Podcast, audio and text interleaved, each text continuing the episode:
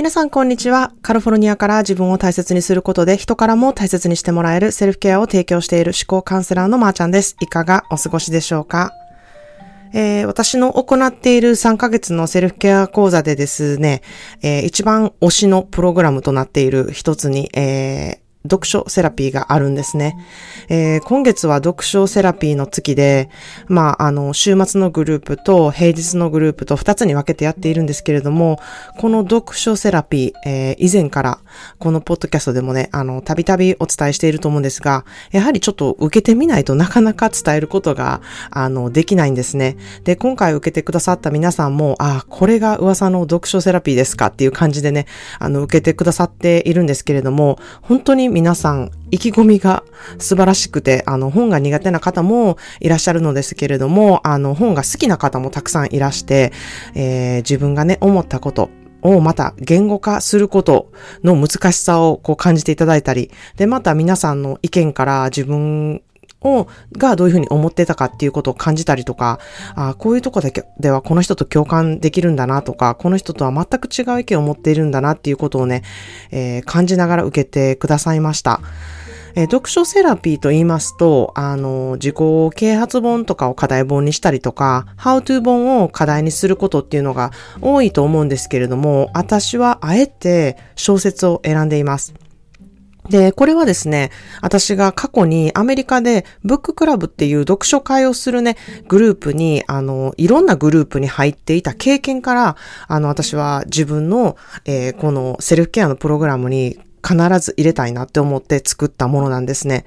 で、アメリカではブッククラブっていう読書会がたくさんあるんですね。で、これもまあ、あの、いろんなのがありまして、個人で主催するものもあったり、大きなグループですることもあったり、あの、または本の種類、あの、ミステリーを主に扱った読書会だったり、あとは、えー、今流行りの小説を扱ったグループだったり、まあ本当にいろんなのがあるんですね。で、まあアットホームな感じだと、こう本当にいろいろ自分の意見を言い合ったり、えー、大きなグループでは、まあ意見を聞くだけのもの、あの主催者の方が何人かいらして、その方の意見をとりあえず聞くっていうあだけのものもあります。まあそんな中でですね、私は自分が本を読んでいて感じることっていうのは、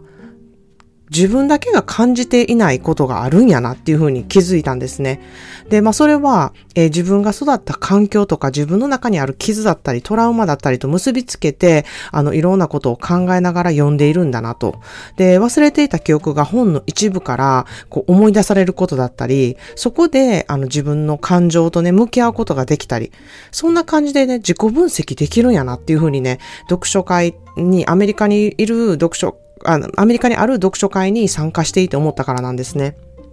で、まあアメリカでは、こうディベートすることを楽しむ文化でもあるので、自分と意見が違うところがあれば、え、それはどうやって思ったのかっていうのをね、結構あの、がっつり責めたりとかですね、それに対しての、こう意見を言ったりすることっていうのがたくさんあるんですね。で、その、まあディベートを客観的に、的に、あの、見てても思いますし、自分がそのディベートに入る、入っても思うこともたくさんあるんですけれども、なんかそういうふうにね、あの、いろんな人の意見を聞くことで、こう捉えて読んでた一文が全く違うね、世界の一文に変わる面白みっていうのもあるんですね。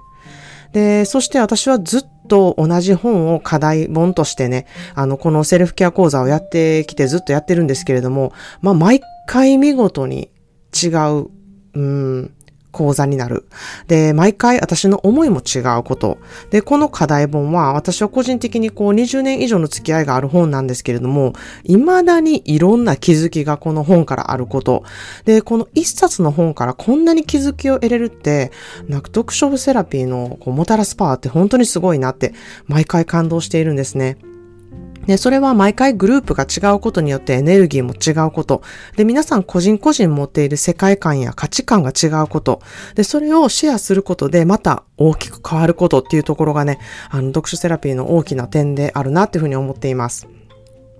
で、まあグループじゃなくって1対1でする読書セラピーっていうのも私やってきたんですね。で、それはそれでですね、がっつりその人の価値観に寄り添うことができて、あの、その人の価値観を知ったりとか、その人が自分で気づくことができたりとか、まあそこで私の、えー価値観をシェアすることでその人の気づきになったりとか、その1対1でやる読書会っていうところもすごく素晴らしいことがたくさんあるんですけれども、まあグループになるとですね、えー、がっつり、えー、その人の価値観に寄り添うことが、あのうん、グループでできるので、皆さんのこう信頼性が高まること、で、自己開示をすることも、なかなか難しい方も読書の文っていうことを通してするので、自己開示がしやすいこと、そしてグループ愛、まあコミュニティのね、愛っていうのがすごく高まる大きなメソッドになるなっていうふうに思っています。まあ、セルフケアをね、意識しているっていうね、あの、共通点が皆さんあって、それぞれの持つ感性や観点が違うっていうところ、そこを知ること、本当に大きな気づきに自分も相手も、もちろん主催している私にもあるところが、うん、本当に読書セラピーの大きな利点だなっていうふうに思っています。えー、自己啓発本をね、あの、読んでいる方っていうのはたくさんあると、いると思うんですね。自己分析をしてみた経験のある方、自己啓発本を読んで、うん、確かに自分ってこういうとこあるなって頭で分かっていても、なかなか変わらないな、なかなか行動にできないなって思っている方、読書セラピーはこの3ヶ月の思考で、セルフケアの中でね、大きな影響を与えるプログラムの一つとして私は本当に誇りを持って提供しています。そしてこれを一度経験すると、読書セラピーの尊さっていうのが本当に身に持って感じることができるので、自分でこれから読むときに読み方が変わったり、えー、自分で自己分析をすることがね、あの、自己啓発版とはまた違って、うん、小説や、また違う自分の好きな本からできることになることが、すごくパワフルなツールとしてね、これからの、えー、皆さんの人生を豊かにしてくれること、そして、まあ、英語で reading keeps you healthy っていう言葉があるように、ヘルシーなね、食事をするように、ヘルシーなマインド、脳内や思考を健康に保てるように、することが、えー、この読書セラピーでできるようになるっていうふうに思っています。はい。ということで今日の一言、 English です。Don't allow your wounds to transform you into someone you are not. 過去の傷によってあなたらしくない誰かにならないでっていう言葉です。Don't allow your wounds to transform you into someone you are not. みんなそれぞれね、生きていく中で傷っていうのができてきます。で、まあその傷はね、気づいてない時もあります。まあ気づいてない傷がこう起こしている思考癖っていうのはたくさんあるんですね。まあ、読書セラピーによってその傷に気づいたりとか、その傷を癒すことだったり、えー、そういうことをすることで本来自分らしい、自分でいられるように、で、そういう自分を受け入れて愛しいなって思えるように必ずなります。それが読書セラピーのね、素晴らしさだなっていうふうに私は思っています。